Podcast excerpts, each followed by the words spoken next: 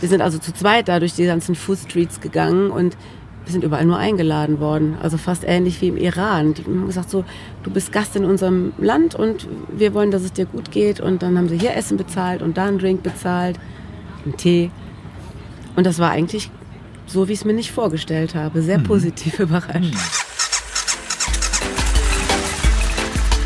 Pegasus Reisen.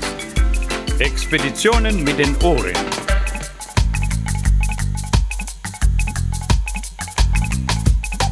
Herzlich willkommen zu Pegaso Reise, dem Abenteuer- und Reisepodcast und der 91. und leider auch vorerst letzten Folge von dieser Serie. Ähm, wir sind Sonja und Claudio und werden nach dem Interview ein bisschen Näheres erzählen, warum wir jetzt erst einmal für längere Zeit auf Sendepause gehen. Aber es gibt auch äh, nach dem Interview etwas Positives, nämlich ein Überraschungspaket, das bei uns angekommen ist. Wir starten jetzt erst einmal mit einem Interview. Und in diesem Interview geht es um die Kirsten Helmich aus Köln. Die hat nämlich eine Motorradreise gemacht von Köln bis nach Kathmandu und ähm, hat auch darüber ein Buch geschrieben mit dem schön klingenden Namen Ala Masala. Getroffen haben wir sie auf dem MRT, auf dem Motorradreisetreffen in diesem Jahr. Und ähm, dort hat Claudio sie interviewt. Kirsten Helmich, du bist auch hier auf dem MRT. Du bist jetzt aus Hamburg die ganze Strecke mit dem Motorrad hier runter nach Gieboldhausen gefahren. Wie war die Reise? Langweilig, weil ich mich auf die Autobahn geschwungen hatte und nur das Ziel hatte, hier möglichst schnell anzukommen. Das war alles. Okay, es gab spannendere Reisen, die du gemacht hast. Und über eine Reise hast du ein Buch geschrieben, Ala Masala. Was war das für eine Reise? Ja, das war tatsächlich eine sehr spannende Reise, weil einfach sehr viel passiert ist. Ähm, und weil Länder, weil ich Länder bereist habe, die, wie der Titel schon sagt, manche Leute kommen direkt drauf, ähm, ja, Länder bereist habe, die äh, für uns Europäer relativ ungewöhnlich sind. Also Allah ne, bezeichnet das, äh, was alles muslimisch ist, den Muezzin täglich hören, Moscheen und natürlich auch eine gewisse Kultur. Und dann ging das so langsam in diesem Masala-Bereich übrig, also diese Gewürzmischung, die man aus Indien kennt. Pakistan ist das Land, in dem sich beides vermischt hat, also muslimisches Gedankengut und die Kultur, aber schon diese indischen Einflüsse, diese Gewürzmischungen. Und dann ist das eben nach Indien weitergegangen, die Reise, und dann stand Masala allein im Raum. Das ist so der, der Hintergedanke. Und der wird durch den Titel eigentlich ganz gut ja, beschrieben. Jo. Das war eine sehr lange Reise mit dem Motorrad, die du gemacht hast. Ähm, und es war ein langer Traum von dir, den du da umgesetzt hast. Ja, stimmt. Ähm, solche Veranstaltungen wie das hier, die feuern natürlich einen an. Und äh, wenn man solche Beiträge sagt, ja, ich wollte immer eine lange Reise mit dem Motorrad machen. Und als ich dann 40 war und ich mir gedacht habe, jetzt bist du bald am Mittelpunkt deines Lebens angekommen, äh, da musste irgendwas passieren. Und dann habe ich einfach ein Sabbatjahr eingereicht und hatte dann viele Jahre Zeit, da hin und her zu spinnen, was für eine Reise man wohl antritt. Und äh, dass es mit dem Motorrad gehen muss, das war klar. Nur wohin, das ist natürlich so eine Sache, die sich immer wieder umstrukturiert. Das heißt, du hast schon Jahre vorher gewusst, irgendwann kommt der Zeitpunkt, äh, da nehme ich mein Sabbatjahr, da mache ich eine Motorradreise. Ja. Und ursprünglich hattest du, glaube ich, ganz andere Pläne. Ja, ursprünglich wollte ich natürlich den Klassiker Australien machen, aber dafür reicht mein Budget einfach nicht. Australien ist ja teuer. Ursprünglich war da noch ein Lebensgefährte mit im Spiel und das plant sich natürlich zu zweit auch ganz anders, als wenn man dann auf einmal allein ist und den Traum trotzdem noch durchführen möchte. Und so ändern sich natürlich Reiseziele und Reiseroute und ähm, Ideen und dann entstehen Pläne, die dann am Schluss sowieso anders kommen, kann man mal so sagen. Genau, es ist ja auch oft die Geschichte von, von Plänen, die man macht und dann äh, dem Leben, das einem da irgendwie so dazwischen spielt. Mhm. Aber letztendlich kam dann der Zeitpunkt, ähm, wo es soweit war und du aufgebrochen bist. Hast du da nochmal irgendwie alles hinter dir gelassen, deine Wohnung aufgegeben oder wie hast du das organisiert, ein Jahr weg zu sein? Ja, habe ich tatsächlich so gemacht. Ich hatte zu der Zeit alleine gewohnt und ähm, habe die Wohnung komplett aufgegeben, habe all meinen ganzen Möbel in der Schule untergestellt. Ich bin ja Lehrerin. Ich habe dann Keller bekommen, da durfte ich alles aufbewahren. Bin dann in ein WG-Zimmer gezogen bei einer Freundin und das war sehr praktisch, weil das Zimmer einfach die 13 Monate, wo ich weg war, untergemietet vermietet wurde. Und als ich zurückkam, war wieder ein Zimmer da und eine Freundin. Und das war sehr gut. Ja, aber ansonsten habe ich wirklich alles ähm, hier stehen und liegen gelassen und mich nur noch darauf konzentriert. War allerdings auch kurz vor Losfahren so an einem Punkt angekommen, wo ich gesagt habe, ne, ich bleib einfach zu Hause und genieße das Jahr in irgendeinem Park. Also diese Momente gab es auch, wo alles zu viel wurde.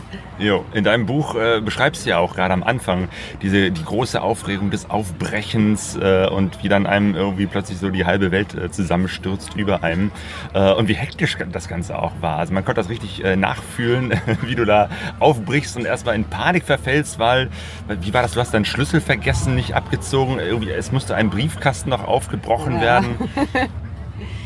Ja, aber daran merkt man natürlich auch, dass man erstens nicht alles planen kann. Und ich bin auch so ein bisschen, früher hätte man mich Zappelphilipp genommen. Ich mache immer sehr viele Dinge gleichzeitig und vergesse dann doch die Hälfte. Das ist so nicht unbedingt ein angenehmer Charakterzug. Aber das ist tatsächlich so gewesen. Und auch die Zeit vorher war sehr anstrengend. Ich bin praktisch am ersten Tag ähm, meiner Ferien oder des Sabbatjahres direkt losgefahren, weil ich meinen neuen Freund unbedingt dabei haben wollte. Der hat mich die ersten zwei Wochen bis Istanbul begleitet. Und wie das nun mal im Lehrerberuf ist, die, die Ferien aus verschiedenen Bundesländern sind unterschiedlich. Wir hatten also nur die zwei Wochen. Deshalb musste ich punktgenau los. Und ähm, das war eine fürchterlich hektische Zeit vorher. Eine Fernbeziehung angefangen, das Motorrad äh, komplett irgendwie umgebaut. Dann hatte ich eine Abschlussklasse und die sind nicht sehr, ähm, sehr einfach an der Hauptschule im sozialen Brennpunkt. Da ist also noch einiges schiefgelaufen vorher. Also eigentlich war ich ferienreif. Und so eine Reise ist nicht unbedingt erstmal Erholung, sondern genau das Gegenteil. Mhm. Ihr seid dann zu zweit aufgebrochen und habt, müsstet erstmal richtig Kilometer machen. Ne? Ich glaube, das war erstmal ja. Stress. Ja, ich habe das Gefühl, du hast das Buch gelesen. Nach sowas. ja, der Anfang war wirklich Stress. Ich wollte aus dem europäischen Raum raus. Ich wollte merken, dass ich irgendwo ankomme und zur Ruhe kommen kann. Und wir sind am Anfang wirklich nur gebrettert. Und ähm, wir wollten natürlich auch dann in Istanbul noch ein paar Tage verbringen, gemeinsam und die Zeit genießen. Aber das hat natürlich auch gezeigt, dass was falsch läuft, weil das merkt man natürlich, wenn man nur Kilometer abreist.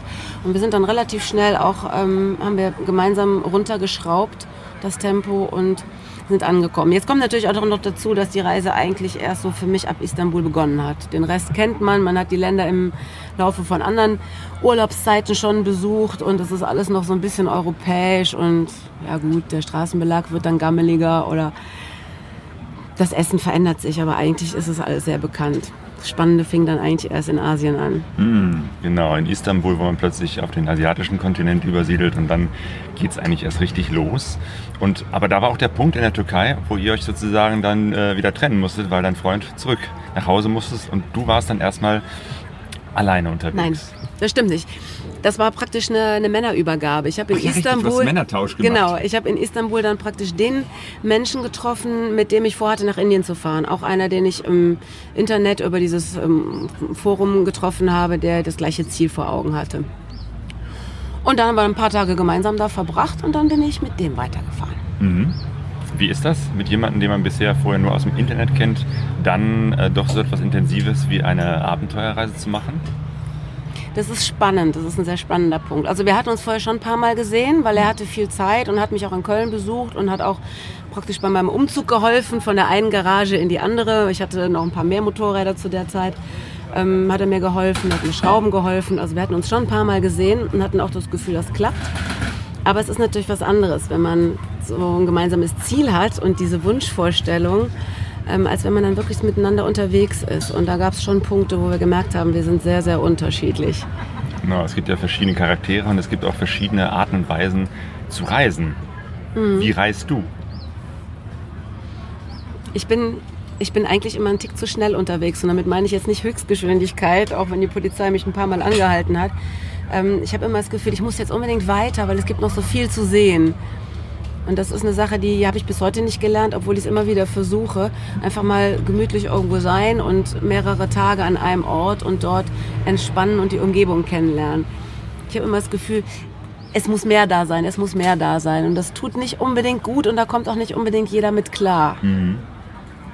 Wie war das für deinen Reisepartner? Was war der für ein Charakter? Ich glaube, er war eher der ruhigere und mhm. der besonderere Typ. Und ähm, wir haben uns ja auch während der Reise ab und zu mal für ein paar Tage getrennt, weil er einfach gesagt hat, ich muss mich jetzt erholen. Es war er allerdings auch gesundheitlich nicht besonders drauf. Also ihn hat der klassische Durchfall sehr eingeholt. ähm, und ich habe dann gesagt, okay, ich fahre drei Tage noch dahin oder ich gucke mir jetzt zwei Tage noch das an und dann haben wir immer so Punkte gehabt, wo wir uns wieder getroffen haben. Und für mich ist das in Ordnung. Ich bin gewohnt, alleine unterwegs zu sein. Ähm, einfach dadurch, dass ich mehr Ferien habe als der normale Arbeiter. Dann hat man nicht immer unbedingt für die ganze Zeit Reisebegleiter. Ähm, Aber ähm, ist eben nicht für jeden das Gleiche. Und manche wollen halt auch immer die Nähe haben und die Zuversicht, dass da jemand ist, der ja nicht auf einen aufpasst, aber dass man sich gegenseitig unterstützen kann. Mhm. Und da bin ich vielleicht nicht so der Mensch für. Mhm. Gut, du warst auch viel alleine unterwegs. Äh, und es ging dann eben halt auch in den spannenden, in den abenteuerlichen Teil äh, Asiens los. Wie war das? Iran und dann? Iran war herrlich. Es gab so zwei Länder, vor denen ich großen Respekt hatte. Das war einmal Iran und dann eben Pakistan. Ähm, Iran, muss ich gestehen, bin ich ein bisschen beruhigt gewesen, als ich den Erik Peters mal nach einem Vortrag angesprochen habe. Der meinte, ach, alles easy going und die Straßen sind super. Da habe ich gedacht, okay, ich verlasse mich mal einfach drauf. Ähm, das war eigentlich der harmlose Bereich. Die waren sehr gastfreundlich, die waren total hilfsbereit. Ich habe in meinem Leben noch nicht bessere Straßen gesehen als im Iran. Da war es eher das Problem, dass die Leute zu gastfreundlich sind und so einen Tag 36 Stunden haben müsste, damit man allem nachkommen kann. Das wurde am, am Ende recht anstrengend. Ähm, Pakistan war dann eher der Bereich, der mir Sorgen gemacht hat. Vor allem, weil dann, dann auch ähm, mein Begleiter abgesprungen ist im Iran. Und das war eigentlich der Punkt, wo ich gedacht habe, so puh, jetzt wird's spannend. Also es war, ja. ja. Es war klar, dass ich nicht abbreche, weil jetzt ist man so weit gekommen und jeder, der mal längere Strecke gereist ist, der merkt, dass es mit jedem Meter, den man macht, dass man zuversichtlicher wird. Man denkt immer, ach, jetzt bin ich bis hierhin gekommen, jetzt komme ich auch noch den nächsten Schritt weiter. Die Straßen sind wie überall, die Menschen sind wie überall. Also es läuft. Und deshalb dachte ich so, nee, es läuft auch, wenn, man, wenn ich durch Pakistan fahre. Und trotzdem war das natürlich der Punkt, wo ich gedacht habe, eigentlich hätte ich hier ganz gern einen Mann an der Seite, wie sich das gehört. Mhm. Vor allem wahrscheinlich äh, Belutschistan, diese Ecke, wo man nur durchfahren kann, wenn man wirklich von einem Punkt zum nächsten äh, vom Militär begleitet wird, mhm. äh, in der Hitze wartet, bis der nächste kommt. Äh, ich glaube, das ist ein sehr zermürbendes Erlebnis. Ja, das stimmt. Und vor allem, wenn man sich vorstellt, dass man also eigentlich beim, vom Grenzübertritt an ähm, keine Frauen sieht auf den Straßen und die Reisebegleiter natürlich auch alle männlich sind. Und es gibt dann so Situationen, wo man auf den Wechsel wartet und man sitzt im Dunkeln schon und es ist Wüste und es ist niemand drumrum und dann huschen einem merkwürdige Gedanken durch den Kopf. Es ist niemals eingetreten, aber es ist schon so, dass man sich wundert, äh, dass es so harmlos gelaufen ist, weil die sind alle schwer bewaffnet und die sind männlich und viele haben auch eine Vorstellung von der europäischen Kultur, die eigentlich gar nicht so einhergeht, was freie Sexualität angeht. Es ist oft so, dass, dass die Menschen das Gefühl haben, man kann sich einfach nehmen, was man haben möchte. So, und das ist natürlich nicht der Fall. Mhm. Aber es hat wunderbar geklappt. Also klar, Balochistan war bewacht. Ich hatte immer eine Security an der Seite. Ich hatte eigentlich das ganze Land durch die, äh, an der Seite, weil dieser balochistanische Bereich sich sehr ausgedehnt hat. Und immer wenn ich dachte, ach ja, jetzt kannst du alleine weiterfahren, hatte ich wieder Eskorte. Mhm. Also das war das ganze Land. Von daher war es eines der sichersten im Nachhinein. Konntest du denn auch irgendwie was mitbekommen oder war das wirklich so ein Durchhechten so von einem Posten zum nächsten? Ja, eigentlich war es genau so. Ich hatte mir natürlich ein bisschen vorgestellt, noch in Norden zu können, da diesen Karakorum Highway. Das ist ja auch ein, auch ein fahrerischer Highlight. Ich habe von dem Volk überhaupt nichts kennengelernt, außer wenn ich mal am Straßenrand gehalten habe. Die Security hat sehr schnell darauf geachtet und mich darauf hingewiesen, wann es wo irgendwie gefährlich wird. Also da konnte ich nichts erleben. Klar, man fährt vorbei, aber das ist noch schnelleres Durchreisen, als ich es eigentlich von mir kenne. Und das ist nicht schön. Ich hatte dann in Lahore, ähm, war ich dann auf mich gestellt, da durfte ich dann alleine weiterfahren. Das war die Grenzstadt, also es waren noch 20 Kilometer bis zur indischen Grenze. Und das war dann der erste Ort, wo ich mal so durch Städtchen bummeln konnte und wo man gesehen hat, wie die gelebt haben. Und es war ein ganz, ganz tolles Volk. Ich habe, wenn ich da alleine rumgestreunt bin, ich hatte ja da dann einen Spanier an der Seite, so einen Tremper, der die gleiche Strecke hatte. Und wir hatten uns in Lahore dann wieder getroffen. Wir sind also zu zweit da durch die ganzen Food Streets gegangen und wir sind überall nur eingeladen worden. Also fast ähnlich wie im Iran. Die haben gesagt so, du bist Gast in unserem Land und wir wollen, dass es dir gut geht. Und dann haben sie hier Essen bezahlt und da einen Drink bezahlt, einen Tee. Und das war eigentlich so, wie ich es mir nicht vorgestellt habe. Sehr mhm. positiv überrascht. Mhm. Das heißt, das war der Allah-Teil der Reise. Ja, genau. Da hört der aller Teil auf, fängt an, sich mit dem Masala zu vermischen, weil da geht es nämlich los, dass die Speisen halt auch indisch werden. Klar, war ja mal ein Volk. Ähm, und es geht los, dass die Kleidung sehr ähnlich wird. Also die Frauen sind auch sehr bunt gekleidet, nicht wie ich am Anfang gedacht habe, die sind alle verhüllt und in schwarz und sehr abgewiesen. Also grenznah sind die sehr bunt und sehr farbenfroh und auch sehr fröhlich. Aber Männer, Frauen getrennt und natürlich nicht bauchfrei, wie man das von den Indern kennt. Das heißt, dann konntest du aber auch äh, ein bisschen die pakistanischen Frauen und ihr Leben kennenlernen. Ja, aber eigentlich nur in, dem, in, in Lahore, da war es sehr wenig, weil das Straßenbild schon von Männern geprägt ist. Und dann habe ich mir natürlich diese Grenzzeremonie angeguckt, wo eben rechts die Männer und links die Frauen gesessen haben. Und da hat man auch schon gemerkt, dass die Trennung muslimisch vorgegeben ist. Ja. Nee, ich hatte nicht viel Kontakt mit denen. Das ist sehr schade. Genau, die Trennung einerseits zwischen Mann und Frau und das ist halt auch die Grenze zwischen Pakistan und Indien, die ja immer so ein, ein, ein theatralisches äh, Säbelrasseln da ähm, äh, inszenieren. Ne? Also ich habe immer das Gefühl von Leuten, die das beschreiben, dass die beiden Länder sich doch sehr feindlich gegenüberstehen. Hattest du auch so dieses Gefühl? Naja, da ich den Kölner Karneval kenne, kam, kam mir das eigentlich eher belustigend vor. Man kann das nicht ganz ernst nehmen. Aber klar, die demonstrieren dadurch die Stärke. Das Tor wird jeden Abend geschlossen und morgens wieder geöffnet. Und ähm, nee, was die Stärken schon signalisiert, sind die Schlachtrufe von den, von den Einheimischen, weil das ja gegenseitig so von Seite zu Seite, von Grenze über die Grenze sich zu hochschaukelt. Und da merkt man, dass das immer kraftvoller wird und dass das Volk angeheizt wird. Das ist wohl wahr. Aber ich persönlich, ich habe es sehr humorvoll gesehen. Was war in diesem Teil deiner Reise bisher so dein Highlight? Oh je, willst du jetzt kulturell wissen oder ah, da gibt es Aus so viele? deiner persönlichen Perspektive. Also der persönliche Highlight, glaube ich, sind die Menschen, dass die Menschen eigentlich überall so viel positiver sind, als man das Bild hat, was man sich aus den Medien hier zurechtbraut. Also selbst in solchen Ländern wie Pakistan, Iran ist ja eh ähm, ja, ein bisschen friedvoller vielleicht auch. Man hat eine Vorstellung von den Menschen und es ist gar nicht so. Die sind freundlich und gastfreundlich und äh, kommen einem entgegen und sind so wohlwollend, dass ich mich manchmal frage, so, wie arrogant gehen wir Deutschen oder wir Europäer eigentlich durch die Weltgeschichte? Was bilden wir uns ein, was wir von anderen Menschen oder anderen Völkern wissen, wenn man nicht selber da gewesen ist? Das war das Positivste. Dann kamen natürlich noch so Sachen dazu, ja, dann ist man auf den Ararat gegangen, das war natürlich landschaftlich auch ein was Wunderbares. Ähm, nee, lassen wir es mal bei den Menschen bestehen. Das ist, glaube ich, das Wichtigste. Ja, finde ich schon. Genau, weil dann kommt ja der Masala-Teil. Du bist äh, nach Indien reingefahren ähm, und Indien, zumindest was ich von Motorradfahren gehört habe, ist ja immer so tierisch voll, wahnsinniger Verkehr, ähm, total chaotisch. War das so? Ja, das stimmt. Und Freunde, die nach mir in Indien gewesen sind und wussten, dass ich mit dem Motorrad da durchgefahren bin, haben gesagt, du spinnst. Ähm, der Verkehr ist wie mit dem Essen. Also man gewöhnt sich an, wenn man schrittweise vorwärts reist, gewöhnt man sich an die Veränderungen. Und wenn man sofort nach Indien reist, hat man Durchfall. Das geht jedem so. Und wenn man sofort nach Indien fährt, kommt man mit dem Verkehr nicht klar. Aber das Essen hat sich verändert, wurde immer schärfer. Ich hatte nie irgendein Problem damit. Und man gewöhnt sich an den Verkehr. Der wird nämlich auch immer schlimmer von Land zu Land. Und das begann für mich in der Türkei, wo ich gedacht habe, hier geht ja gar nichts mehr in diesem Verkehrschaos. Und es wurde von Land zu Land schlimmer. Und man gewöhnt sich daran und man fährt mit und man groovt mit und irgendwann läuft es einfach. So im Nachhinein weiß ich auch nicht, wie das geklappt hat.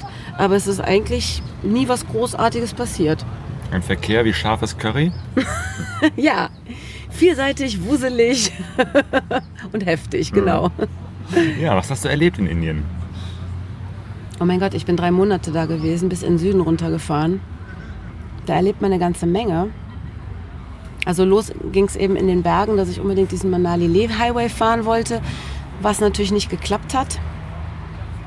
Was aber trotzdem ein Erlebnis gewesen ist, weil... Als Winter war und eigentlich der, die Strecke schon gesperrt war. Ja, genau. Ich war zu spät da und die, der Monsun hatte schon angefangen und Schlammlawinen haben die Strecke zugeschüttet. Und äh, witzigerweise, ich war dieses Jahr wieder da, habe das jetzt nachgeholt. Ich habe Menschen getroffen, die waren zur gleichen Zeit da wie ich, die haben auch abgebrochen. Das war sehr gut zu hören. Und ich habe damals auch zwei Inder kennengelernt, das ist auch in dem Buch beschrieben, die mit mir es gemeinsam versucht haben. Die sind dieses Jahr auch da gewesen wieder, um nochmal nach Leh zu fahren. Und das ist auch so eine Sache, die hat sich in mir festgesetzt. Ich wollte da unbedingt hin und es hat damals nicht geklappt, also habe ich es jetzt gemacht und das war sehr schön. Ja, Indien ist ein Land, ähm, man sagt immer, die einen, entweder man hasst es oder man liebt es und ich bin so zwiegespalten, weil ich habe fürchterlich schreckliche, aufdringliche Inder kennengelernt, sodass ich das hinterher überhaupt keine Lust mehr hatte, da zu reisen, die in, im Pulk um einen rumstehen und begaffen und sämtliche Knöpfe am Moped begrapschen und äh, man muss sich vor denen echt dann fast in Acht nehmen, findet keinen Schonraum. Aber ich habe eben auch ganz wunderbare Menschen kennengelernt und das ist die andere Seite und die haben es natürlich auch verdient, dass man positiv über das Land spricht. Und das ist einfach so vielseitig, so sind die Menschen und so ist die Kultur und die Religion und das verändert sich unglaublich, wenn man von Norden nach Süden fährt. Im Norden sind eigentlich kaum Inder, das sind eher die tibetanischen Einflüsse. Der Mittelbereich ist sozusagen unausstehlich. Und je mehr man zum Süden kommt, so ab Goa, wenn dann auch dieser Tourismus nachlässt in Goa, wird es wieder ganz anders. Da frage ich mich, ey, äh, merkt man, dass da lange noch Kommunismus war? Oder warum ist auf einmal das Volk da so, so unterschiedlich? Das ist spannend, mhm. ja. Genau, und du hattest wieder eine Begegnung mit deinem Freund, der dahin gereist ist und dann wart ihr auch wieder eine Zeit lang zu zweit unterwegs. Stimmt, wir haben uns in Delhi getroffen, so macht man das bei Fernbeziehungen, man trifft sich zwischendurch immer wieder. Ähm, wir haben uns in Delhi getroffen und sind dann mit meinem Motorrad, er hat dann das Steuer übernommen. Ist ein bisschen ungewöhnlich, wenn man auf einmal hinten sitzt und man weiß eigentlich, dass man links fahren muss. Er musste sich da noch ein bisschen dran gewöhnen. Nee, wir sind dann zusammen mit dem Motorrad nach Goa gefahren ähm, war nicht so einfach, wie es geplant war, weil es zu zweit auf dem Motorrad echt schwierig ist, über diese fürchterlichen Straßen zu fahren. Es macht keinen Spaß.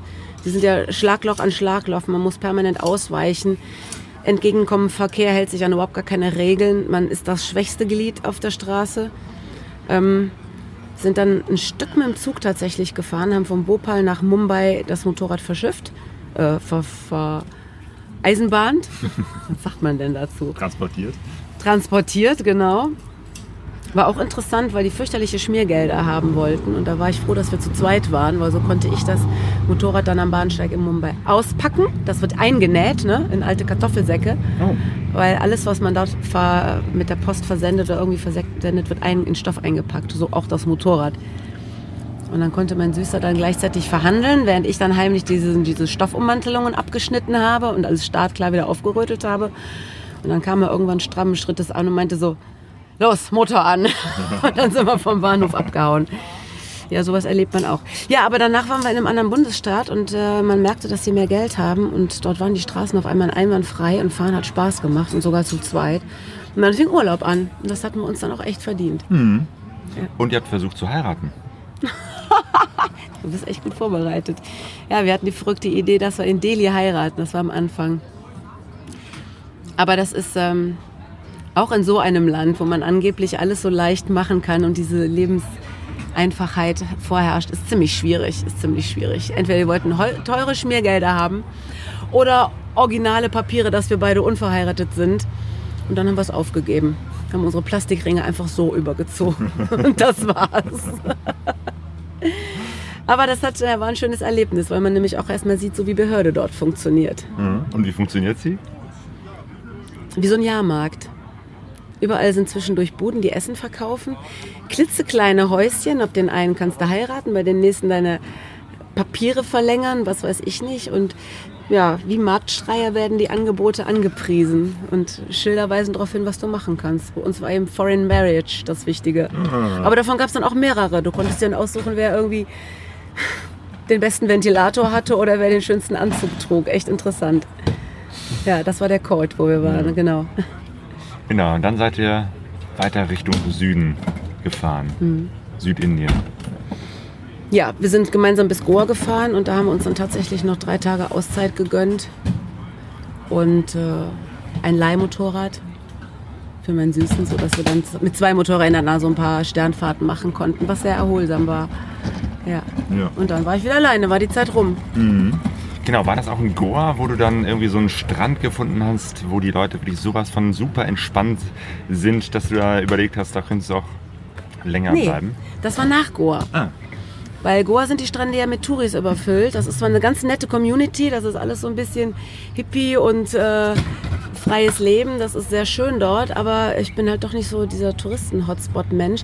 Nein, südlich von Goa, dann Kerala, glaube ich, ist es gewesen. Da war ein sehr Gorkana, ein sehr heiliger Ort. Die Menschen haben noch sehr traditionell gelebt, ähm, haben sehr viel auf ihren Hinduismus gegeben. Überall kleine Tempelchen und ähm, Zeremonien und ein riesen Wasserbecken in der Mitte, in dem heiliges Wasser natürlich war und gebadet und gewaschen wurde und alles Mögliche. Und dieser Ort hat kilometerlange Sandstrände und einer nach dem anderen ist anders benannt. Und ähm, dort kann man tagelang spazieren gehen. Da gibt es tatsächlich auch einen, der Moonlight Beach, glaube ich, ist das, an dem die Touristen sich so Aussteiger hinkarren lassen und dann Wochen und Monate versuchen dort ein Outsider-Leben zu führen. Sehr spannend. Ganz tolle Ecke, wirklich. Das war das, wo ich sehr erholsam fand. Genau. Du bist aber nicht geblieben, sondern die Reise ging noch weiter. Ich bin da immerhin fünf Tage geblieben und dafür, dass ich so hibbelig bin, ist das ganz schön viel. Fünf und jeden Tage. Tag habe ich gesagt, ach, noch einen Tag, ach komm, noch einen Tag. Und das wurden dann fünf und das war viel.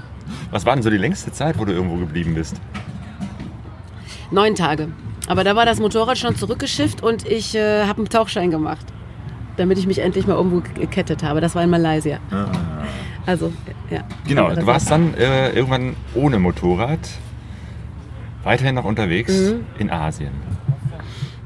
Ja, das war praktisch der zweite Teil. Ne? Ich bin dann bis Südindien gefahren und dann alles wieder hoch, weil ich geplant hatte, von Nepal das Motorrad zurückzuschicken. Ähm, habe dann in Nepal noch ein paar Wanderungen gemacht und dann habe ich das Motorrad nach Hause geschickt, zwei Tage vor Silvester. Und äh, bin dann eigentlich nur noch so weiter mit Flieger. Habe erstmal wieder meinen Freund getroffen, da waren dann schon wieder zwei Monate um. Wir haben uns in Ägypten getroffen, haben eine Woche lang All-Inclusive gemacht, weil er seinen kleinen Sohn dabei hatte. Völlig raus in eine neue Welt. Ja, und dann bin ich nach Neuseeland, weil ich unbedingt im neuseeländischen Sommer dort auch Freunde treffen wollte. Habe lange überlegt, ob ich das Motorrad dahin verschicke, aber die war dann am Schluss so kaputt. Ich hätte, glaube ich, die meiste Zeit damit mit Reparieren verbracht. Und dann waren aber in Neuseeland die Motorräder so schweineteuer, dass, ich werde es jetzt nur flüstern, ich mir tatsächlich ein Auto geliehen habe. Es hat nur ein Drittel gekostet und ich konnte drin pennen. ähm, dann war ich sieben Wochen auf ja, Neuseeland und bin dann wieder in den asiatischen Raum zurück, Malaysia. Und dann ging es wieder los mit Leihmotorrädern. Da gibt es ja die kleinen süßen Hondas. Vorne ein Körbchen dran, hinten packt man einen Rucksack drauf. Und dann bin ich damit rumgefahren, ja. Das heißt, du hattest dein Gepäck dann irgendwann in Taschen, die du dann auch irgendwie so Ja. im Auto sowieso und dann auch auf dem kleinen Moped, auf dem Roller verstauen konntest. Ja, ich hatte einen fetten Rucksack dabei, Spanngurte natürlich, das gehört sich dann dabei. Und natürlich immer einen kleinen Handgepäckrucksack und dann habe ich das einfach hinten drauf geschnallt. Vorne den Rucksack, entweder ins Körbchen oder irgendwo zwischen die Beine oder sonst wo dran. Und dann war das wunderbar. Es ist auch eine Erfahrung.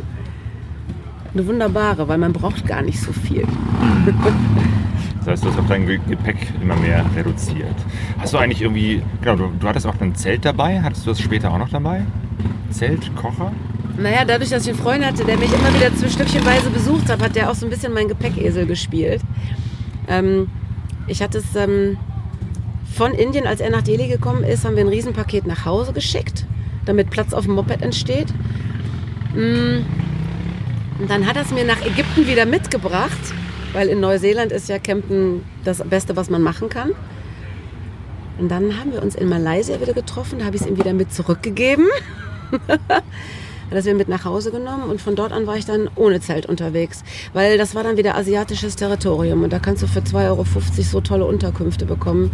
Da ist es Quatsch, ein Zelt mitzuschleppen. Es sei denn, man sucht die Einsamkeit. Und wenn man das braucht, schafft man es auch ohne Zelt. Genau, und Kocher wahrscheinlich auch nicht mehr, oder? Nee, war für 1,50 am Straßenrand. Das ist genau das, was Manfred eben im Vortrag gesagt hatte. Also den Quatsch nicht. Ich hatte mir dann wohl einen Tauchsieder geholt, weil man dann nämlich morgens seinen Kaffee im Bett machen kann.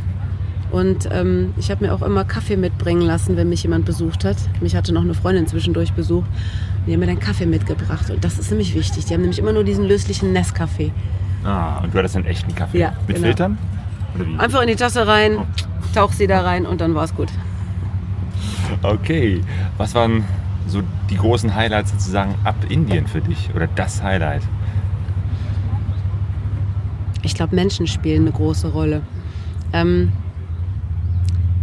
wieder, wie unterschiedlich die Menschen sind und vor allem auch man selber, wie wenig man braucht. Also, dass ich dann auf einmal für mit, mit Rollern unterwegs war, was ich mich kaum getraut habe zu outen. Ich hatte ja einen Blog zwischendurch geschrieben, bis dann irgendjemand mich ertappt hat, weil ich meinte, so, boah, mit diesen scheiß kleinen Reifen kommt man ja nirgendwo durch. Und dann war klar, dass ich so ein, so ein Gerät habe. Ähm, dass es so einfach möglich ist, dass es unglaublich Spaß macht, dass man überall wunderbare Menschen kennenlernt. Ähm, Landschaften möchte ich jetzt gar nicht auf, aufzählen, weil es ist überall faszinierend und überall gibt es was wahnsinnig Tolles. Und da ich auch so ein Wanderbursche bin, war natürlich diese tagelangen Wanderungen in Neuseeland für mich wunderbar, wo ich dann einfach nur diese Parks entlang bin und mich gegen die Eintrittsgelder verwehrt habe und deshalb andersrum diese Route gegangen bin und all solche Dinge. Das ist natürlich auch wunderbar, aber eigentlich sind die Menschen das, was mich am meisten fasziniert hat. Und egal welches Land man bereist hat, es gibt immer wieder ganz, ganz tolle, faszinierende, nette Menschen, die einen begleiten. Und irgendwann war die Reise dann für dich zu Ende. Das heißt, irgendwann bist du wieder zurück nach Deutschland gekommen. Wie war das? Am Anfang fand ich das, dachte ich so, ähm, ist ja gar, macht ja nichts, ist ja jetzt ein Urlaub zu Ende, es ist alles wie gehabt, ich kenne ja alles in Deutschland. Ähm, ein paar Dinge sind allerdings ganz massiv gewesen. Also erstens ähm, bin ich direkt nach Hamburg geflogen und wir sind abends draußen gewesen, haben in der Kneipe im Biergarten gesessen und wir haben Bier getrunken. Und das war, wo ich fast Tränen in den Augen hatte, weil ich auf einmal gemerkt habe, welche Vorteile wir hier in Deutschland genießen, in so einem freien Land. Da sitzen Männer und Frauen an einem Tisch gemeinsam und trinken ein Bier. Das ist mir auf der ganzen Reise nur einmal in Neuseeland begegnet und da habe ich auch direkt zwei Tage in Wellington durchgemacht, weil ich gedacht habe, einfach mal dieses normale Lebensgefühl. Das war in keinem der bereisten Länder so, weder in Allah noch in Masala, dass man sich als Frau so unbedarft irgendwo draußen hinsetzen kann, ohne dass gaffende Menschen einen anstarren, weil man so ungewöhnlich ist. Das fand ich einen Riesenvorteil auf einmal in Deutschland. Und da bin ich echt dankbar für dieses Erlebnis, weil das alles so normal ist für uns. Also das ist das Wesentliche, was kurzzeitig ist. Jetzt muss man natürlich sagen, dass die Reise jetzt schon einige Zeit her ist. Aber irgendwie begleitete mich immer noch, weil ich so eine andere Einstellung zum, zum Arbeitsleben bekommen habe, zu diesen festen Terminen, die hier gemacht werden. Und äh, es ist tatsächlich so, dass ich es irgendwann mal verpeilt habe, rechtzeitig aus dem Winterurlaub zurückzukommen. War ziemlich peinlich, hat auch ziemlich viel Ärger gegeben. Ich habe es nicht mehr geschafft, das war im ersten halben Jahr ganz schlimm, Termine wahrzunehmen. Ich habe mich immer unter Druck gesetzt gefühlt oder ich habe sie sofort aus dem Kopf wieder rausgespeichert, ähm, geschmissen, wenn sie für mich unangenehm gewesen sind. Und das war echt heftig. Und dieses zwei Tage zu spät. Und das für eine Lehrerin, Herr Mar. Im Schuldienst zu erscheinen, das war auch echt ganz fürchterlich. Ähm, das hat mich so wachgerüttelt, dass ich das wieder einigermaßen hingekriegt habe. Das heißt aber nicht, dass ich das vertreten kann. So, und das ist eine Sache, die knabbert an mir jetzt noch. Und dann merkt man, sowas hinterlässt Spuren, so eine Reise. Ganz mhm. massive. Mhm. Und du bist umgezogen? Ja. Ja, du bist nicht mehr in Köln. Nee, bin ich auch sehr traurig, aber ich habe aus nostalgischen Gründen immer noch das K hinten drauf. Außerdem kann man dann in Hamburg fahren, wie man will, weil Frau und ausländisches Kennzeichen, das, da nehmen die Rücksicht, die Jungs. Ähm, ja, ich bin nach Hamburg gezogen, ich habe es wahrgemacht, ich bin dann tatsächlich zu meinem Freund hochgezogen. Ich dachte so, wer so eine Reise übersteht, der übersteht auch eine Höhen und Tiefen einer Krise und bis jetzt läuft es gut. Und ich bin froh, dass ich das gemacht habe. Das ist nämlich auch eine kleine Reise. Man muss bewegt bleiben, denke ich, im Leben. Ja. Das ist doch ein schönes Schlusswort. Kirsten, ganz herzlichen Dank. Dein Buch Alla Masala gibt es beim Manfred Hofmann im äh, Kastanienhof Verlag. Ja. Herzlichen Dank. Ja, danke schön. Schön, dass du mich so spontan abgefangen hast. Gerne. Tschüss. Tschüss. Kirsten Helmich, a la Masala. Das müsst ihr euch merken. Und ihr findet Links zu der Kirsten und ihrem Buch auf pegasoreise.de. Das Buch ist übrigens im Kastanienhof Verlag erschienen. Vielleicht wäre das ja so eine Idee für Weihnachten, das steht ja vor der Tür, ne? Und vielleicht habt ihr damit jetzt noch einen Tipp bekommen. Ja, apropos Geschenke, wir haben vor kurzem ein Überraschungspaket bekommen. Genau, das fühlte sich plötzlich an, als wäre hier schon Weihnachten ausgebrochen. Ich meine, man muss dazu sagen, das Paket haben wir letzten Monat im Oktober bekommen. Jetzt ist es November 2016. Und ja, wir ja. machen jetzt eine kleine Bescherung hier, weil wir machen das Paket nochmal hier auf. Es ist ein sehr, sehr großes Paket. Und und hat eine ungewöhnliche Form und wir wussten erst überhaupt nicht, wie wir das ähm, ja, wir wussten gar nicht, was ist da drin. Ich habe Claudio gefragt, mal, was hast du hier bestellt? Select Media, was hast du denn bestellt? Und Claudio hat auch nichts gewusst. Ähm, und dann haben wir dieses total äh, gut mit Klebeband verschnürte Paket nach einer ganzen Zeit dann auseinander kriegen können. Ja, und drin war Jo, ein, Ein sehr netter Brief vom Andreas. Äh, ein Buch, Schokolade und eine Flasche Wein. Also wirklich sehr, sehr toll. Also äh, total überraschend und ähm, ja. Ja. wir sind äh, fast schon sprachlos. Deswegen lese ich einfach mal ein paar Zeilen vom Andreas vor, die er so handschriftlich reingelegt hat. Liebe Sonja, lieber Claudio, schreibt er. Für die unterhaltsamen, informativen und überraschenden Geschichten im Pegaso-Podcast, dem ich seit der ersten Stunde lausche, hey, möchte ich mich herzlich bei euch bedanken. Ich finde es bemerkenswert, dass ihr so kontinuierlich und unabhängig am Ball bleibt. Als kleine Anerkennung für euren Einsatz sende ich euch ein kleines Care-Paket. Lasst euch den Wein und die Schokolade schmecken. Das Büchlein über die Reise der Familie Bartmus entdeckte ich auf dem Frühjahrstreffen im Kastanienhof und dachte, dass es euch bestimmt gefällt. Vielen Dank. Pflegt das Mikrofon und haltet die Spiegel oben. Andreas. Ja, Andreas, wenn du gewusst hättest, dass wir aufhören oder eine Pause machen, äh, ja, Dann, dann ist es doch ein schönes Ja. Abschiedsgeschenk auch. genau, gleichzeitig. genau. Aber Jo. wir hören ja wirklich nicht auf. Wir machen wirklich eine Pause. Das sei noch mal ganz deutlich hervorgehoben. Und ähm, nein, es, es ist wirklich ein schönes Gefühl, dann einfach so eine Rückmeldung zu bekommen und ähm, das werden wir im Hinterkopf behalten und ähm, danach auch wieder gut starten. Mit dem im Hinterkopf. Aber ich meine, jetzt wolltest du, ich rede jetzt schon wieder so drauf los, während Ja. du hier diese, was ist Wir das überhaupt? hier Das ist- sieht ist aus so, wie ähm, Haare. Äh, nee, das, ist so, so Verpackungsmaterial, damit Ja. auch hier nichts kaputt geht. Ah, ja. äh, dabei ist ein Buch von Christine und Roland Bartmus von Menschen und Abenteuern, ein Reisebuch. Als Familie auf Motorrädern quer durch Afrika. Kenne ich noch gar nicht. Von daher Nee. super, toll. Danke, Dann Andreas. Eine Schokolade, und zwar nicht irgendeine, sondern eine fair gehandelte. Mm. Grand Chocolat Kardamom. Wow, Jo, von der GEPA. Äh, Das ist ja meine Lieblingsmarke. super. Auf fairen Handel lege ich großen Wert und deswegen freue ich mich da ganz besonders über diese Schokolade. Ja, Äh, die machen wir direkt mal gleich auf. Und als größtes und schwerstes Ding hier drin eine Flasche Wein.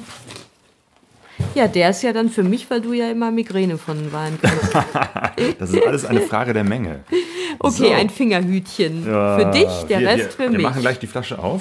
Ja. Es ist ein Ricardo Sanchez. Castilla y León. León.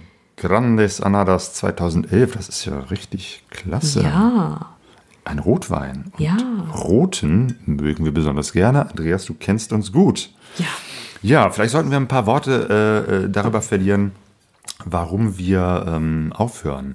Ja. Und zwar habt ihr vielleicht Das schon sind gemerkt, wir euch äh, auf jeden Fall schuldig.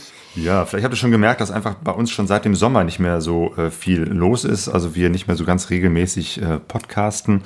Es ist einfach sehr, sehr viel los, bei mir auch beruflich, aber auch privat hat sich einiges bei uns getan und wird sich demnächst noch viel mehr tun. Und wir haben uns überlegt, bevor das jetzt so langsam äh, äh, aus, auseinanderfließt und ihr euch irgendwann fragt, warum äh, hört man von denen nichts mehr, sollten wir äh, hier einen sauberen Schnitt machen und sagen, dass wir äh, ein großes Projekt vor der Nase haben. Und zwar haben Sonja und ich, wir haben uns ein Haus gekauft. Genau, ein Haus. Ähm, Hintergrund war einfach, dass wir bisher jetzt immer zur Miete gelebt haben, was eigentlich auch überhaupt kein, ja, was eigentlich kein Problem war für uns. Wir wollten eigentlich nie ein Haus und haben uns da nie Gedanken drüber gemacht. Claudio macht jetzt gerade die Flasche auf, während ich rede. Ja. Und ähm, in den letzten Jahr sind wir zweimal umgezogen, weil jedes Mal ähm, unser Haus, in dem wir zur Miete gewohnt haben, verkauft wurde. Und ähm, ja, dasselbe ist uns, also uns ist das schon mal vor einem Jahr passiert und dann sind wir umgezogen und ein paar Monate später, ja, hieß es denn, dass der jetzige Besitzer das Haus auch verkauft und ähm, ja, Jetzt haben wir mal überlegt, jetzt wollen wir auch mal selber Besitzer sein. Und der Hauptgrund überhaupt ist natürlich, äh, wir wollten endlich mal eine eigene Garage haben. Ja, also eigentlich wollen wir nur, wir hätten auch eigentlich nur eine Garage kaufen können. Und da hing ne? jetzt plötzlich noch ein Haus dran, haben wir dann später Ja, aber wir bemerkt. dachten so, ähm, ohne, äh, also nur Garage ähm, ist ja doch ein bisschen eng. Zwei Ja. Motorräder, dann da noch Betten aufstellen. Oh, Achtung, ich halte jetzt extra mal die Flasche hier vor, die, ähm, vor das Mikro. oh, Ah, das klingt doch super, oh oder? das war jetzt ein wirklich sehr... Mm, der riecht gut, vor allem ist es äh, ein Trockner. Andreas, du hast wirklich genau ins Schwarze getroffen mit allen Sachen. Toll. Ich hatte mal was vorbereitet. Zufällig stehen hier zwei Gläser. Rein zufällig. Also wie gesagt, das Fingerhütchen für dich und der Rest für mich. Stopp! Das Das ist für mich. Ja, das ist so. für mich. Jo, ähm, genau. Und ähm, wir, äh, das ist ein altes Haus von 1898 und da ist richtig viel zu renovieren. Da ist auch ein Ja, Moment mal, Feuchtigkeitsschaden Moment mal. Wir müssen jetzt aber erstmal, also wir haben ja jetzt erstmal erzählt, was hier die Motivation war. Ach Dass so, wir ja, genau. gesagt haben, ähm, wir wollen jetzt endlich mal ähm, eigenständig sein, uns nicht immer absprechen, ob wir die Garage nutzen können für die Motorräder und dann immer aufs Wohl der Vermieter angewiesen, angewiesen zu sein, die dann sagen, ja, ihr dürft eure Motorräder da stehen lassen und einen Monat später heißt es wieder, nee, die müssen jetzt weg. Also das war so unter anderem mit ein, ein Grund dafür. Und dann haben wir uns erstmal auf eine sehr lange Reise, eine Suche begeben, ähm, seit März. Und dann irgendwann im September, ganz zufällig, haben wir dann dieses Haus gefunden, ja, was eigentlich schon genauso in die Richtung ging, auch im, in derselben Ecke, wo wir vor schon mal gelebt haben. Und ähm, ich würde jetzt sagen, wir stoßen jetzt erstmal an. Wir Genau, haben dazu die ganze das, Zeit. das Glas hier unten festhalten. Ah. Okay, So. dann stoßen wir jetzt aber an Mhm. auf über 90 Folgen Pegaso-Reise, auf über 1000 Hörer, die wir mittlerweile haben. Ja. Ähm, das habe ich mal zwischendurch gemerkt, als ich in die Statistik guckte. Ja, Und über fünf Jahre Pegaso-Reise. Ja, und auf euch. Weil was wären wir ohne euch, liebe Hörer? Wenn wir das Ganze nur für uns machen würden und niemand das hören würde, das wäre total Boah, das ist ein richtig leckerer Wein. Entschuldigung. Ich versuche hier pathetische Worte zu sagen und äh, Claudio hat nichts anderes im Sinn, als sich hier zu betrinken. Ja, Moment mal, wir Und reden was von den machen wir- Hörern und dieser Wein ist ja von einem Hörer. Und was wir von euch als Hörer alles zurückbekommen haben, Ja. müssen wir an dieser Stelle ja auch mal erwähnen. Es ist ja nicht nur so, dass, dass wir, gut. Ne? dass wir nicht nur äh, Klickzahlen irgendwie so mitbekommen haben, sondern eben halt, ähm, ja, dass ihr zwischendurch auch mal uns Geschenke äh, geschickt habt. Das fanden wir super, ne? öfter auch mal Schokolade. Ähm, Ja. und ähm, ja, dass, dass äh, ihr uns geschrieben habt, darüber freuen wir uns immer besonders. Ja, über E-Mails äh, und über Kommentare. Das, das ist immer besonders toll, sowohl auf unserem Blog Mhm. pegasoreise.de als auch auf Facebook. Ähm, einige haben uns sogar Geld geschickt. Ganz großes Dankeschön dafür. Einige haben uns geliked. Also ihr seid wirklich tolle Hörer. Und das Beste war natürlich, ähm, wenn wir euch mal so persönlich Ja. Getroffen haben. Auf irgendwelchen Motorradtreffen Mhm. oder manchmal sogar an der Tankstelle. Zwei haben wir auch mal an der Tankstelle äh, kennengelernt, die uns angesprochen haben. Seid ihr nicht Sonja und Claudio? Das ist natürlich toll. Genau, also das ist so die Sachen, die, die ähm, richtig Spaß gemacht haben, dass wir gemerkt haben, durch den Pegaso-Podcast, das war auch eigentlich so unser Eintrittspforte ähm, in diese Motorradreiseszene. Also ähm, eigentlich, seitdem wir das machen, ähm, haben wir dann auch ähm, einen besseren Zugang bekommen und haben Menschen kennengelernt, Interviews geführt und ähm, Und so viele Ja. Mhm. fantastische Menschen äh, getroffen. Das ist wirklich Genau. äh, toll. Also ne, von, von, von Promis ähm, wie Ted Simon oder äh, Michael Martin, bis hin aber auch Leute entdeckt ähm, oder, oder einfach äh, denen über den Weg gelaufen, wie jetzt auch in den letzten Folgen, äh, die zwar jetzt nicht große Namen sind, aber die so super spannende äh, Geschichten erzählen können oder so tolle Reisen gemacht haben. Ähm, das war, das hat richtig Spaß gemacht. Diese Interviews und diese vielen Begegnungen mit so tollen Menschen. Ja, und auch einfach Menschen, die, ähm, ja, die wir jetzt viel besser kennen und mit denen wir jetzt befreundet sind, wie zum Beispiel der Bruno. Jo. Mit dem wir jetzt halt die äh, Veranstaltungsreihe Lagerfeuer machen. Ne? Also es hat sich auch so unheimlich viel verzahnt zwischen Podcast und Motorradszene und dann diese ähm, Veranstaltungsreihe, die wir jetzt machen. Lara Feuer Lara Duisburg, die wir natürlich auch weitermachen. Also das heißt jetzt nicht, Ja. dass wir uns hier aus der Szene zurückziehen und, und weg sind. Nein, sonst hätten wir ja kein Haus mit Motorrädern für die. Äh, sonst hätten wir, Entschuldigung, ja kein Haus mit Garagen für die Motorräder gekauft. Ja, genau. Also nee, nee, also das ist, natürlich werden wir weiterhin Motorrad fahren, wir werden reisen, wenn wir erstmal fertig sind mit dem Haus. Aber wir bleiben natürlich, ihr könnt uns auch live wieder treffen, zum Beispiel eben halt am Larafeuer in Duisburg. Diese Veranstaltungsreihe läuft natürlich weiter. Ähm, und da sind wir auch. Ja, oder auch machen wir zu, weiter. oder auch zu, jetzt hänge ich mich mal nicht so aus dem Fenster, zu Motorradreisetreffen. Claudio wird wahrscheinlich sagen, äh, wir werden in den nächsten Monaten da keine Zeit mehr für haben, aber ich bin da so ein bisschen optimistischer und denke, ja, Also was auf jeden Fall als Zeitraum, als intensiver Zeitraum ansteht, ist ähm, bis August nächsten Jahres, weil ähm, ich auch eine Zeit lang mir eine berufliche Auszeit nehme, um immer halt am Haus zu arbeiten. Die endet im August äh, 2017 und im September 2017 ist ja das MRT und ich finde, das wäre allerspätestens ein super Zeitpunkt, um wieder zurückzukehren und wieder da zu sein. Also von daher geht mal davon aus, dass ihr uns auf dem Motorradreisetreffen Gieboldehausen MRT 2017 wiederseht. Und übrigens äh, nebenher, ich will jetzt auch mal hier die Schokolade aufmachen. Claudio ist hier die ganze Zeit mit dem Auspacken beschäftigt und ich gucke ihm dabei zu. Aber dafür kriegst du auch ein Stück Schokolade ab. Das ist lecker, weil Kardamom, das kann ich mir jetzt gar nicht so richtig Stimmt, das ist ja jetzt äh, nicht nur bei der Gepa, aber auch bei vielen anderen Schokoladen so, Ja. dass da äh, mittlerweile die ganz experimentell ganz äh, wilde Sachen da so in die Schokolade reinmischen. Also nicht nur so Nüsse und, und weiß ich nicht, äh, Crisp, was man sonst so kannte, Nougat, ähm, so Chili, Mohn oder Salz. Oder Whisky, äh, hast du nicht gesehen, Gummibärchen.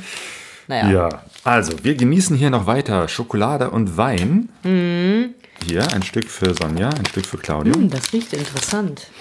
Das riecht wirklich so ein bisschen, Ja. so ein bisschen nach Kardamom. Kardamom, heißt das denn Kardamom? Kardamom, ne? Nochmal mit M am Ende. Hm, das steht doch hier drauf, kann man gucken.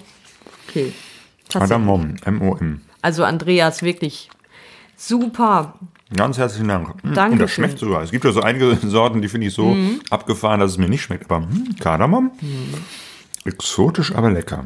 Ja, abgefahren, ne? Also Abgefahren passt auch wieder. Ja, bleibt uns also ähm, bleibt uns treu.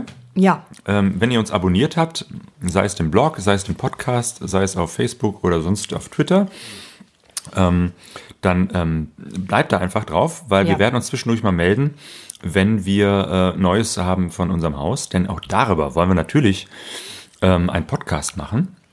Also wir werden auch weiterhin senden, aber eben halt über ein anderes Thema. Und Näheres darüber erfahrt ihr auf limettenhaus.de. Genau. Ähm, vielleicht gibt's ja auch unter euch auch einige Haus- oder Wohnungsbesitzer, Renovierer, die eben auch äh, unter Motorrad, außer Motorradfahren auch an diesem Thema Interesse haben. Ne, man muss ja vielseitig sein oder ich meine, es gibt ja nicht nur ein Hobby. ähm, und ähm, vielleicht interessiert euch das ja. Also es wäre schön, wenn, wenn, wenn wir da ein paar von euch oder viele, ähm, wenn ihr da auch mal reinhört. Wir haben zwar noch nicht so richtig ähm, so ein ganz ausgefeiltes Konzept, aber ich glaube, das wird auf jeden Fall auch, auch toll. Und das ja. hatten wir aber bei Pegaso Reise eigentlich auch nicht. Am, Wenn ihr die ersten Folgen hört, das ist ja, wenn ich da jetzt so reinhöre, ist das mir schon fast peinlich, wie, Ich hab da wie wir da so angefangen haben, da ins Mikrofon zu stammeln. Aber Echt? genauso gehen wir die ich Sache stammel doch an. immer noch. Und ich, ich, ich muss auch sagen, ich habe in diese ganzen alten Folgen überhaupt nicht gehört, beziehungsweise ich höre ja auch nie die aktu also Claudio schimpft ja immer mit mir, weil ich dann, weil er diesen Podcast macht und ich dann gar nicht oft ähm, da reinhöre. Ja, und ich muss mir das ja immer alles anhören. Beim Schneiden und Zusammenfügen Mhm. Und beim Kontrollieren habe ich das äh, äh, immer mehrmals äh, im Ohr.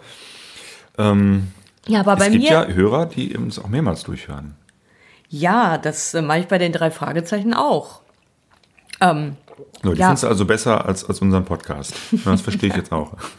nee, aber ich finde, das ist so ähm, komisch, wenn ich selber meinen Podcast höre, das, was ich da gesprochen habe, dann geht es mir meistens so, dass ich irgendwie das ähm, komisch finde, meine Stimme zu hören. Immer noch. Nach all den Jahren, das ist wirklich komisch. Ich, und ich denke dann immer so, ich höre mir doch nicht jetzt meine eigenen Folgen an, so wie, ähm, irgendwie ähm, Musiker sagen, ja, ich höre mir doch nicht meine eigenen Lieder an. Aber klar, ähm, das ist irgendwie so eine komische Einstellung, weil eigentlich hast du recht, wenn, äh, wenn man da reinhört, dann merkt man ja zum Beispiel, was man auch verbessern kann. Ne? Also genau. wo man ich immer finde, hakt. wir haben da auch so ein bisschen was verbessert, was Ja. nicht heißt, dass äh, das, wie wir jetzt Pegaso Reise machen, ähm, perfekt ist. Ich kann mir vorstellen, Ja. wenn wir den Faden wieder aufgreifen, wenn wir wieder ähm, einsteigen, dass wir da auch wieder einiges anders und neu machen. Das ist ja auch mal der, das Gute, wenn man mal eine Zeit lang mit irgendwas aufhört, dass man sich nochmal neue Gedanken macht, neue Dinge ausprobiert und vielleicht nochmal anders an die Sache rangeht. Und da hat sich auch über die Jahre viel geändert. Und das äh, Konzept von diesem Podcast Pegaso Reise hat sich auch entwickelt. Und da, wo wir jetzt sind, ist schon wirklich anders als so, wie wir vor fünf Jahren gestartet haben.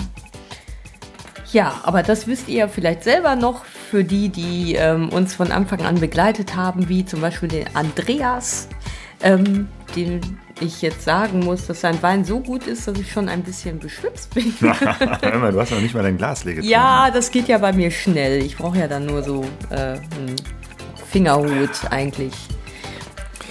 Jo. Ja. Ich würde sagen, bevor wir jetzt anfangen zu lallen, verabschieden wir uns mal. Ja, also nochmal ein ganz, ganz großes Dankeschön an euch, weil ähm, wenn man so aufnimmt, dann ist das ja erstmal nicht wie beim Gespräch, dass man direkt ein Feedback hat, sondern es ist erstmal, man macht es so in eine Richtung, one way. Und trotzdem haben wir immer wieder so viel Rückmeldung bekommen und ähm, ja, freuen uns einfach zu wissen, dass es da so viele Interessenten gibt, so viele Hörer, so viele Leute, die äh, so ähnlich ticken wie wir, die Spaß dran haben. Ähm, ja, weiß ich, sich nicht nur, nicht nur Benzingespräche äh, zu unterhalten. Klar, die sind auch wichtig, die gehören auch dazu, aber einfach nochmal so einen Blick über den Tellerrand zu wagen und zu gucken, ja, was macht das Reisen und was kann man da erleben und entdecken. Also das finde ich echt schön zu wissen, dass es da einfach so viele, viele Menschen gibt, die so ähnlich ticken. Das ist super. Aber auch wenn ihr anders tickt, ist das auch egal. Äh, Es ist einfach schön, dass ihr unsere Hörer seid. Und wie gesagt, wir hören nicht auf. Bleibt uns erhalten, bitte Abo nicht kündigen. Es wird auf jeden Fall weitergehen. Ähm, ja, so ungefähr ab Mitte nächsten Jahres und ähm, ja, Ah, nichts versprechen, was wir nicht halten können. okay, äh, äh, nochmal Irgendwann zurück. mal ich, geht es weiter. ich verspreche, äh, genau, jetzt muss ich wieder wie Berufspolitiker, die dann irgendwas versprechen und nicht halten und das wird ihnen dann vorgekreidet. Also, aber es geht auf jeden Fall weiter Genau, im nächsten Jahr. genau. Und Ja. euch wünschen wir bis dahin alles Gute und gute Reise. Gute Reise. Wir sind alle auf der Reise, doch keiner weiß, wohin es geht. Wir sind alle auf der Reise, wie sie Zeichen auf dem Weg. Wir sind alle auf der Reise, doch keiner weiß, wohin es geht. Wir sind alle auf der Reise, wie sie Zeichen. Wir sind alle auf der Reise, alle auf der Suche, die Sehnsucht ist unser Motor. Kennen uns nicht, sitzen doch im selben Schiff. Denkst du ebenso, dann schenk mir ein Ohr. Für Stunden, Tage, Wochen, Jahre sind wir wie Passagiere an Bord.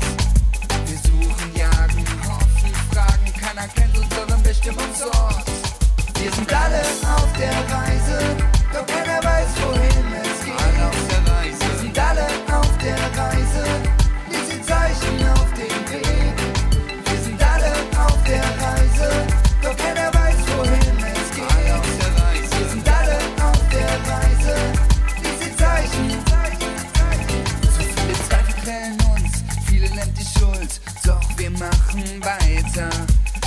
benutzen Pfade, die keiner vor uns wagt und sind noch nicht gescheitert. Wir durchqueren Meere, Wüstentäler, Berge, was dunkel war, wird hell. Wir füllen die Leere, bis wir am Ende merken, jedes Ziel ist in uns selbst. Wir sind alle auf der Reise, doch keiner weiß, wohin es geht. Wir sind alle auf der Reise, wie sie Zeichen auf